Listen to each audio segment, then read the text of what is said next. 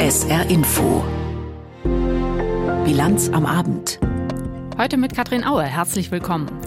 Liefern oder nicht liefern? Die Debatte über die Taurus-Marschflugkörper für die Ukraine heute im Bundestag ist eines unserer Themen. Außerdem berichten wir über die wichtigsten Bauprojekte der Autobahn GmbH dieses Jahr im Saarland. Und Amok-Alarm in einem Wuppertaler Gymnasium. Am Samstag jährt sich der russische Überfall auf weite Teile der Ukraine zum zweiten Mal. Damals, am Morgen des 24. Februar 2022, sagte Bundesaußenministerin Baerbock, wir sind heute in einer anderen Welt aufgewacht. Im Bundestag wurde das, was der Kanzler im Anschluss mal Zeitenwende nannte, heute gewürdigt. Mit zwei Tagesordnungspunkten zum russischen Angriffskrieg und zur weiteren deutschen Unterstützung der Ukraine. Aber im Kern ging es dann doch um ein Waffensystem, um das die ukrainische Regierung speziell schon lange bittet, um die Taurus-Marschflugkörper. Andreas Reuter berichtet über die Taurus-Debatte. Verteidigungsminister Boris Pistorius hatte fünf Minuten lang geredet, als Jürgen Hart von der CDU eine Zwischenfrage stellte. In dem Antrag findet sich die Formulierung Lieferung von zusätzlich erforderlichen weitreichenden Waffensystemen und Munition. Umfasst das für Sie Taurus oder nicht? Ja oder nein? Das kann ich nicht beantworten. Ich habe den Antrag gelesen. Die Antragsteller werden sich ihren Teil dabei gedacht haben. Und ich bin nicht Mitglied der Fraktion. Taurus-Lenkflugkörper aus deutsch-schwedischer Entwicklung. Ob Deutschland sie an die Ukraine abgeben soll oder nicht, darauf wollte die Union die Debatte zuspitzen. Genauer gesagt, die zwei Debatten. Erst über einen Antrag der Union mit 28 Punkten zur Sicherheitspolitik im Allgemeinen und der Hilfen für die Ukraine im Besonderen. Dann 27 Punkte der Regierungsfraktionen, inklusive der Forderung auch, Zitat, weitreichende Waffensysteme zu liefern. Im Unionsantrag stand konkret der Name Taurus. Und Marie-Agnes Strack-Zimmermann, Abgeordnete aus der Ampelpartei FDP, machte ihre Ankündigung wahr. Ja, ich habe mich gerade entschlossen, dem CDU-Antrag zuzustimmen, ausschließlich weil das System des Taurus unmissverständlich genannt worden ist. Gut so fand CDU-Chef Friedrich Merz. Er rechnete mit der Regierung ab, nicht nur wegen der Taurus-Frage. Der Bundeskanzler hat in seiner Regierungserklärung am 27. Februar 2022 die richtigen Worte gefunden. Wir erleben, so hat er gesagt, eine Zeitenwende. Ich will die Bilanz nach zwei Jahren auf einen Satz bringen. Die Zeitenwende ist ganz überwiegend ein richtiges Wort geblieben.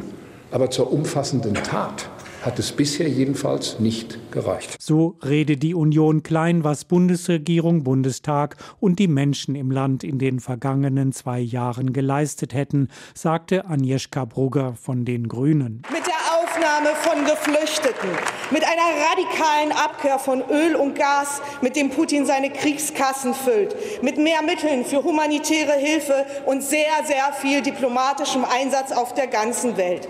Und auch im großen Umfang von 18 Milliarden Euro mit militärischer Unterstützung. Aber die Union kam immer wieder zurück auf die Taurus-Frage. Der Bundeskanzler möge doch wenigstens mal erklären, warum er die Flugkörper nicht liefert liefern wolle, forderte der CDU-Abgeordnete Johannes Wadefuhl. Wir wissen bis jetzt nicht, warum dieses Waffensystem verweigert wird, meine sehr verehrten Damen und Herren. Deutschland weiß es nicht. Aber Boris Pistorius verwies ungerührt auf das, was Deutschland schon geleistet habe und noch leiste. Wenn Sie auf der Münchner Sicherheitskonferenz unterwegs sind, auf den Verteidigungsministertreffen in Brüssel oder bei der NATO, dann hören Sie eins immer wieder dass Deutschland Bewunderung erfährt für das, was es leistet im Kampf der Ukraine. Und es ist so typisch für uns. In aller Welt werden wir bewundert für unsere Leistungsfähigkeit. Und hier redet uns die Opposition in Grund und Boden. Vielen Dank dafür, meine Damen und Herren. Der Bundesverteidigungsminister in einem Beitrag von Andreas Reuter. Deutschland steht der nächste Warnstreik auf vielen Straßen und Schienen bevor. In der kommenden Woche will Verdi den öffentlichen Nahverkehr lahmlegen. Katharina Trümper mit Einzelheiten. Je nach Bundesland werde an unterschiedlichen Tagen gestreikt, meist ganztägig und für mehrere Tage, teilte Verdi mit. Bayern ist als einziges Bundesland nicht betroffen. Höhepunkt der Aktionen ist der Freitag, an dem gemeinsam mit Fridays for Future ein Klimastreik geplant ist. Gefordert wird ein massiver Ausbau bei Bussen und Bahnen. Verdi will zudem in den Tarifverhandlungen vor allem bessere Arbeitsbedingungen für die Beschäftigten durchsetzen. In einigen Bundesländern geht es auch um höhere Löhne und Gehälter. Bereits am 2. Februar hatte die Gewerkschaft den Nahverkehr nahezu bundesweit bestreikt, um den Druck in den Tarifverhandlungen zu erhöhen. Das Signal habe aber offenbar nicht gereicht, sagte die stellvertretende Verdi-Vorsitzende Behle. Daher sei ein weiterer Ausstand unumgänglich. Auch im Saarland werden die kommunal betriebenen Busse stillstehen. Am kommenden Montag soll ganztägig gestreikt werden. Davon betroffen sind die Saarbahnbusse sowie die Busse in Neunkirchen, Völklingen und im Kreis Saarlouis. Marode Brücken, kaputte Straßen. Ein leidiges Thema in Deutschland seit einigen Jahren. Es herrscht Nachholbedarf bei der Sanierung. Andererseits wird ja auch saniert. Dieses Jahr zum Beispiel will die Autobahn GmbH rund 400 Millionen Euro verbauen. Allein in der Region West. Die umfasst Hessen, Rheinland-Pfalz und Saarland. Das hat das Unternehmen heute bei einer Pressekonferenz mitgeteilt. Schwerpunkt liegt auch in diesem Jahr auf den Brücken. SA2-Reporter Patrick Wirmer berichtet. An diesen Lärm haben sich die meisten Saarbrücker zwangsweise gewöhnt. Täglich rollt die laute Blechlawine über die Stadtautobahn mitten durch Wohn- und Erholungsgebiete. Das soll sich bald ändern. Na, die Hoffnung ist natürlich, äh, dass wir wirksamen Lärmschutz dort den Anwohnern und den Nutzern der Flächen gewährleisten können und damit einfach auch ein Stück Lebensqualität zu erreichen an der Stelle. Sagt Johannes Grünewald, Abteilungsleiter für den Brückenbau bei der Autobahn GmbH am Standort Neunkirchen. Ab Sommer werden sogenannte Diffraktoren auf mehreren hundert Metern entlang der Stadtautobahn installiert.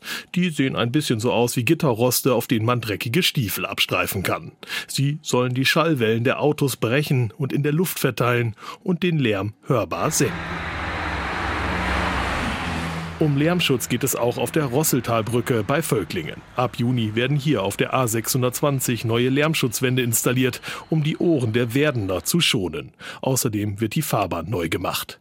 Staus sind wahrscheinlich, sagt Carsten Chassar, Leiter der Außenstelle Neunkirchen. Die Fahrbahnbreiten betragen 7,50 Meter etwa pro Richtungsfahrbahn. Vernünftige Autobahn hat eine Breite von 11 bis 12 Metern. Da ist es leider nicht möglich, während der Fahrzeit äh, drei oder vier Spuren aufrechtzuerhalten. Die Brücke stammt aus den 60er Jahren, wie die meisten in Westdeutschland. Die Sanierung wird damit immer aufwendiger. Von den 3500 Brücken in der Region West der Autobahn GmbH, die umfasst Hessen, Rheinland-Pfalz und das Saarland, sind 1100 Teil eines Sanierungsprogramms bis 2035. Hauptursache für die Schäden, die wir heute haben, ist tatsächlich einfach die massive Verkehrssteigerung. Gerade die Lkw sind viel mehr und viel schwerer geworden. Die verursachen regelmäßig Schäden ja, das ist unsere Aufgabe, diese Schäden äh, zu beseitigen und die Brücken instand zu halten. An elf Brücken im Saarland wird in diesem Jahr gebaut. Fünf werden gleich ganz neu gemacht. Etwa die Grumbachtalbrücke auf der A6. Bis April soll die alte Brücke komplett abgerissen werden. Danach werden die Fahrspuren auf die Behelfskonstruktion verlegt, bevor dann die neue Brücke fertiggestellt wird. Ein aufwendiges Verfahren, das am Ende um die 80 Millionen Euro kosten dürfte. Insgesamt verbaut die Autobahn GmbH dieses Jahr rund 400 Millionen Euro, deutlich mehr als noch 2021. Ja, die Baupreise steigen, aber im Moment sind die Kostensteigerungen so wie die normale Inflation. Diese großen Preissteigerungen, die es im letzten und vorletzten Jahr gab, auch durch die Ukraine-Krise und Corona bedingt, haben sich wieder reguliert. Doch klar ist, die Herausforderungen im Brücken- und Straßenbau steigen und damit gehören auch Baustellen immer zum Straßenbild. Autofahrer brauchen also auch 2024 wieder mehr Geduld. Bei Ford in Saarlouis haben die Beschäftigten heute mit großer Mehrheit für den Sozialtarifvertrag gestimmt. Den hatte ja die IG Metall mit dem Unternehmen ausgehandelt. Der Vertrag sieht unter anderem die Weiterbeschäftigung von 1000 Ford-Mitarbeitern bis 2032 vor. Für ausscheidende Beschäftigte sind Abfindungen, die Bildung einer Transfergesellschaft und Qualifizierungsprogramme geplant. Lars Ohlinger berichtet. Insgesamt stimmten 93 Prozent der IG Metall-Mitglieder im Werk für den ausgehandelten Sozialtarifvertrag. Der Betriebsrat von Ford in Saarlouis ist damit sehr zufrieden. Es sei aber mit der Geschäftsführung noch einiges zu klären, teilte Markus Thal dem SR mit. Verhandelt werde nun laut dem Betriebsratsvorsitzenden zum Beispiel über Einzelheiten bei der Transfergesellschaft oder auch die genauen Details für die Mitarbeiterprämien. Voraussichtlich wird ein komplexer Sozialplan in der kommenden Woche unterschrieben. Die Beschäftigten sollen dann in der übernächsten Woche einen Brief nach Hause bekommen, um zu erfahren, ob sie im Unternehmen bleiben oder dieses verlassen wollen.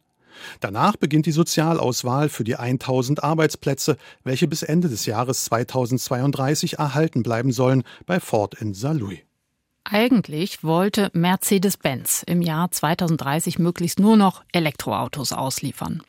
Jetzt erwartet der Stuttgarter Konzern bis dahin einen Anteil am Absatz von höchstens 50 Prozent. Das hat Chef Kalenius heute bei der Bilanzpressekonferenz bekannt gegeben. Von einem Strategiewechsel will er aber nichts wissen. Geli Hensoldt. Das eine tun ohne das andere zu lassen. So lässt sich die Botschaft von Mercedes-Chef Ola Kelenius zum Thema E-Mobilität zusammenfassen. Der Luxushersteller, so Kelenius bei der Vorstellung der aktuellen Geschäftszahlen heute, setze deshalb auch weiterhin auf den Verbrenner. Bei Bedarf soll dieser bis in die 2030er Jahre angeboten werden. The customers can also feel comfortable to get top-end product in both categories Kunden und Investoren könnten darauf vertrauen, von Mercedes in beiden Segmenten weiterhin Top-End-Produkte zu bekommen, so Kelenius. Bis 2030 rechnet Mercedes damit, dass rund die Hälfte der verkauften Pkw E-Autos oder Hybride sein werden. Damit schraubt das Unternehmen seine Erwartungen beim Umstieg auf die E-Mobilität herunter, meint Michael Gerster von der Zeitschrift Automobilwoche. Das ist eine deutliche Aufweichung der bisherigen Ziele. Das ist eben dem verlangsamten Elektrohochlauf geschuldet, den wir eigentlich in vielen Märkten, aber insbesondere eben in Europa sehen. Das heißt, die neue Devise ist eigentlich taktische Flexibilität, so hat er es genannt. Man will eigentlich durchaus Verbrenner noch bis weit nach 2030 verkaufen können. 2023 hat Mercedes zwar deutlich mehr E-Autos verkauft als noch 2022, ihr Anteil aber ist nach wie vor gering, liegt aktuell bei 12 Prozent. Die EU hat eigentlich beschlossen, dass ab 2035 keine neuen Verbrenner mehr zugelassen werden sollen. Autoexperte Gerster allerdings sagt, das ist vermutlich auch nicht in Stein gemeißelt. 2026 äh, soll ja hier eine Überprüfung der Ziele nochmal stattfinden. Und ich halte es für durchaus wahrscheinlich, dass es zu einer gewissen Aufweichung kommt. Und das würde natürlich auch für Mercedes zum Beispiel bedeuten, dass man im Wettbewerb besser aufgestellt ist, denn man kann dann länger Verbrenner verkaufen und die bringen ja im Moment noch hauptsächlich das Geld. Letztes Jahr lag das Betriebsergebnis von Mercedes bei knapp 20 Milliarden Euro. Das sind vier Prozent weniger als 2022. Fürs aktuelle Jahr rechnet Mercedes mit einem Betriebsergebnis leicht unter dem von 2023, auch weil die wirtschaftliche Lage insgesamt und auf den Automobilmärkten außergewöhnlich unsicher sei, hieß es heute.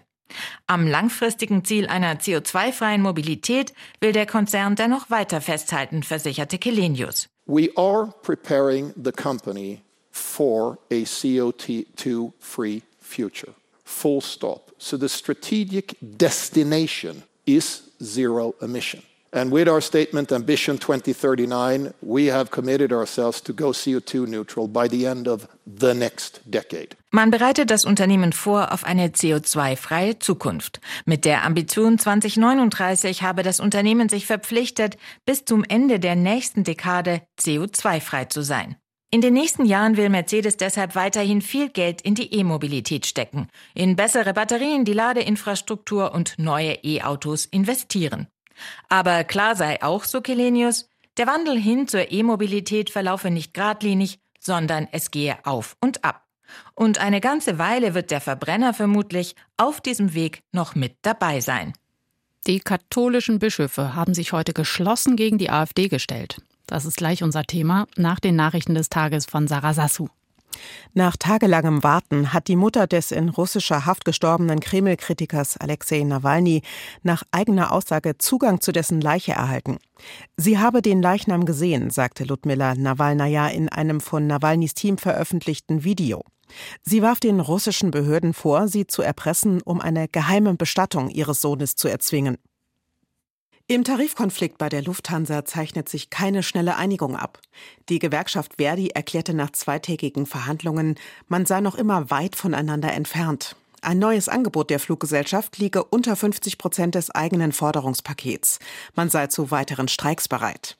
In dem Tarifkonflikt hat es bereits zwei Warnstreiks gegeben. Der jüngste war gestern früh zu Ende gegangen. Die Lufthansa hatte deswegen rund 1000 Flüge gestrichen. Die AfD-Spitze im Saarland hat parteiintern eine schwere Niederlage erlitten. Nach SR-Informationen hat das Bundesschiedsgericht der Partei die zweite Kammer des Landesschiedsgerichts für nichtig erklärt. Dies betrifft auch alle von ihr gefällten Entscheidungen, auch die, die Absetzung des Saarbrücker AfD-Kreisvorstandes zu billigen und dem Kreisvorsitzenden Saarpfalz Löw die Mitgliederrechte zu entziehen. AfD-Landeschef Becker erklärte auf SR-Anfrage, die Entscheidung des Bundesschiedsgerichtes sei nichtig. Er wolle eine Klärung aller offenen Rechtsfragen. Kreisvorsitzender in Saarbrücken bleibe der Anfang des Jahres neu gewählte Werner Schwaben. Heute ist die Frühjahrsvollversammlung der deutschen Bischöfe in Augsburg zu Ende gegangen. Die Stimmung war in Teilen angespannt, denn der Vatikan hatte kurz vor Beginn des Treffens nochmal deutlich gemacht, wie skeptisch man in Rom gegenüber dem Reformprozess in Deutschland ist, also dem synodalen Weg. Bei der Vollversammlung in Augsburg solle nicht, wie eigentlich geplant, über die Satzung des synodalen Ausschusses abgestimmt werden. Der Punkt wurde denn auch von der Tagesordnung genommen. Dafür wurde ein anderes Thema in Augsburg umso mehr betont, wie Antje Dechert berichtet. Deutlicher hätte die Erklärung der deutschen Bischöfe nicht ausfallen können. Eine völkisch-nationale Gesinnung, wie sie in der AfD dominiere, sei mit dem Christentum unvereinbar. Die Partei sei deshalb für Christinnen und Christen nicht wählbar, so der Vorsitzende der Deutschen Bischofskonferenz Georg Betzing vor Journalisten in Augsburg. Die AfD changiert zwischen einem echten Rechtsextremismus und einem Rechtspopulismus, der der schillernde Rand des Rechtsextremismus ist und von diesem ideologisch aufgeladen wird. Eine solche Partei zu wählen bedeutet, sich gegen die Grundwerte des menschlichen Zusammenlebens und der Demokratie in unserem Land zu stellen. Das Votum der Bischöfe war einstimmig. Jeder der Bischöfe stehe hinter jedem Satz der Erklärung, betonte Betzing. Es ist das erste Mal in der Geschichte der Bundesrepublik Deutschland, dass die Bischofskonferenz explizit dazu aufruft, eine im Bundestag vertretene Partei nicht zu wählen. Die AfD und rechtsextreme Parteien wie der Dritte Weg oder die Heimat unterwanderten das Solidaritätsprinzip, das zentral für den katholischen Glauben sei. Kein ethnischer Volksbegriff, also völkischer Nationalismus. Denn der hat Auswirkungen und das sieht man an den Programmen dieser Parteien, mehr noch an ihren klaren Äußerungen, dass es Ab- und Ausgrenzungen geben soll. Begriffe wie Remigration hätten die Bischöfe wachgerüttelt, sagte Betzing. Und auch der Augsburger Bischof Bertram Meyer betont, wir wollen aber keinen Fehler machen, dass wir hinterherhinken sondern wo Wetterleuchten am Himmel ist, müssen wir die Dinge klar beim Namen nennen. Ich war ja selber in Augsburg bei der großen Demo, auch in meinem Hirtenwort, jetzt zum ersten Fastensonntag, habe ich mich gegen alles völkisches Gedankengut gewandt. Also ich glaube, hier müssen wir klar Schiff machen. Einen pauschalen Ausschluss von AfD-Mitgliedern von hauptamtlichen oder ehrenamtlichen Tätigkeiten in der Kirche fordern die Bischöfe nicht. Die rote Linie für legitimes politisches Engagement sei aber dann überschritten, wenn sich kirchliche Mitarbeiter rechtsextrem, antisemitisch oder rassistisch äußerten. Die Bischöfe appellierten ausdrücklich an alle Bürgerinnen und Bürger, bei den anstehenden Landtags- und Europawahlen ihr Kreuz nicht bei der AfD zu machen. Zugleich riefen sie zum Dialog mit Menschen auf, die für rechtspopulistische Thesen empfänglich sind. Voraussetzung sei deren Gesprächsbereitschaft, so Bischof Betzing. Hier geht es um einen Kampf um die Seelen der Menschen. Das ist gemeint und das bringt uns auch auf den Plan. Wir müssen gesprächsbereit sein. Wir werden uns nicht entziehen. Mit Blick auf den innerkirchlichen Reformprozess Synodaler Weg zeigte sich der Vorsitzende der Deutschen Bischofskonferenz zum Abschluss der jährlichen Frühjahrsvollversammlung in Augsburg optimistisch. Kurz vor dem Bischofstreffen hatte ein Brief aus dem Vatikan klargestellt, die deutschen Bischöfe dürften gemeinsam mit Laienvertretern nicht ohne Rücksprache mit Rom über Reformen entscheiden. Wir schauen weiter und wir brauchen alle dabei. Wir brauchen das Verständnis der römischen Seite und auch deren Grenzen, die die aufzeigen. Und wir brauchen hier in unserem Land die Partner und Partnerinnen unter den Laienvertretungen ZDK, der gemeinsamen Konferenz und die, die jetzt schon so lange mit uns unterwegs sind, weil so viele Menschen in unserem Land auf Reformen warten. Als eine erste Konsequenz aus dem Reformprozess kündigten die katholischen Bischöfe an, in der Seelsorge künftig auch besonders auf die Bedürfnisse von queeren Menschen eingehen zu wollen. Der Essener Weihbischof Ludger Schepers wird neuer Beauftragter für queere Pastoral. Kommen wir nochmal zurück in den Bundestag, denn ja, da sitzen jetzt um zehn vor sechs immer noch Abgeordnete im Plenum. Die Sitzung ist sogar noch längst nicht vorbei. Sie geht noch mehrere Stunden. Bis weit nach Mitternacht ist terminiert. Letzter Tagesordnungspunkt ist das sogenannte Anerkennungsgesetz. Damit sollen ausländische Berufsabschlüsse besser anerkannt werden. Wichtiges Gesetz eigentlich. So langsam fällt's auf. Es ist nicht das erste Mal, dass ein bildungspolitisches Thema sehr spät abends oder morgens, sehr früh morgens im Bundestag diskutiert wird. Sarah Beham stellt die Frage, wie ernst wird Bildung im Bundestag genommen? Die Sonne strahlt durch die gläserne Kuppel, Schülergruppen sind unterwegs. Mittags im Bundestag ist Primetime. Wer jetzt spricht, wird wahrgenommen. Bildungspolitische Themen aber haben es oft schwer, denn die Debatten stehen auf der Tagesordnung meist an letzterer Stelle, diskutiert wird oft nachts wie Kai Gehring, bildungspolitischer Sprecher der Grünen, sagt. Es ist wirklich bedauerlich, wenn Bildungs- und Forschungsdebatten zu nachtschlafender Zeit stattfinden. Wichtig ist, dass alle Fraktionen ja gleichermaßen die Tagesordnung bestimmen. Und deshalb wäre es sinnvoll, wenn sowohl Oppositions- als auch regierungstragende Fraktionen Bildung und Forschung noch stärker priorisieren. Gehring ist nicht der Einzige, der sich mehr Aufmerksamkeit für Bildungsthemen im Bundestag wünscht.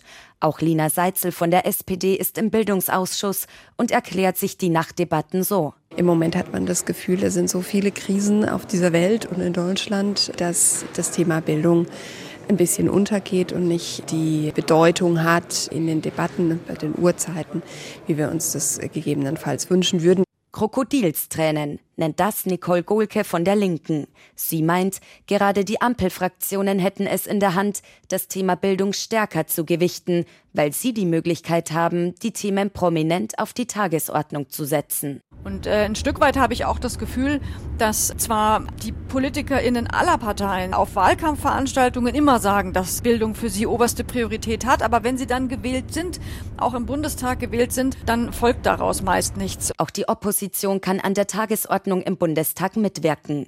Götz Frömming, Bildungspolitiker der AfD, gibt daher nicht nur der Ampel an den späten Bildungsdebatten die Schuld. Das liegt natürlich an allen Fraktionen. Da kann ich auch meine eigene Fraktion nicht mit ausnehmen. Wir setzen natürlich in diesen Zeiten oft auch andere Schwerpunkte, Stichwort Haushaltskrise, Energiekrise, Migrationskrise und so weiter. Das ist natürlich für uns auch wichtig als Opposition, diese Themen in den wenigen Slots, die wir haben, zu bespielen. Bildung hingegen bespielen oft die Bundesländer. Sie haben die Kompetenz dafür.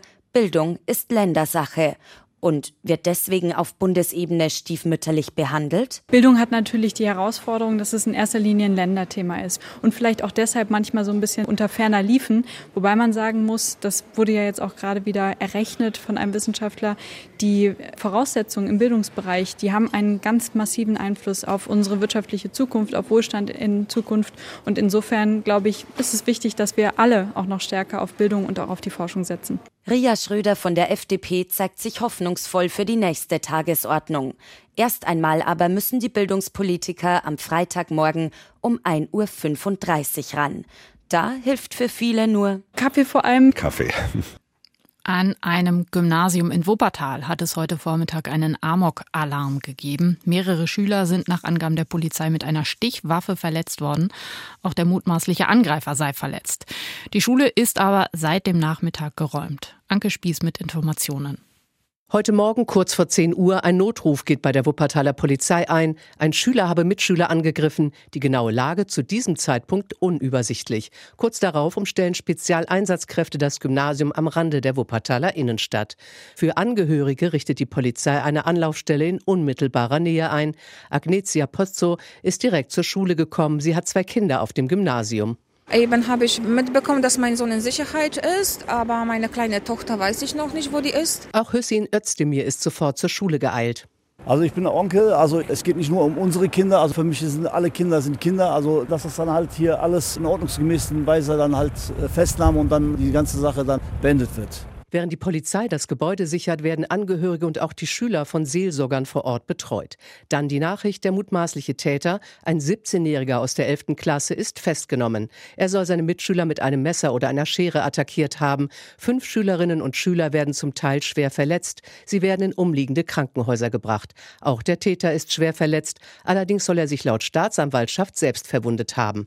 Im Laufe des Vormittags konnten die Schüler nach und nach das Gebäude verlassen, so Polizeisprecher Stefan Weyand. Nach dem, was ich sehen konnte, sind die Schüler alle geordnet aus den Klassen im Klassenverband rausgebracht worden. Einige Schulklassen sind wohl auch in den Klassenräumen geblieben. Zum Glück konnten wir sehr schnell eben den Täter festnehmen oder den wir für den Täter halten. Danach durchkämmten Sondereinsatzkräfte die Schule, um zu schauen, ob es noch weitere mögliche Täter gibt.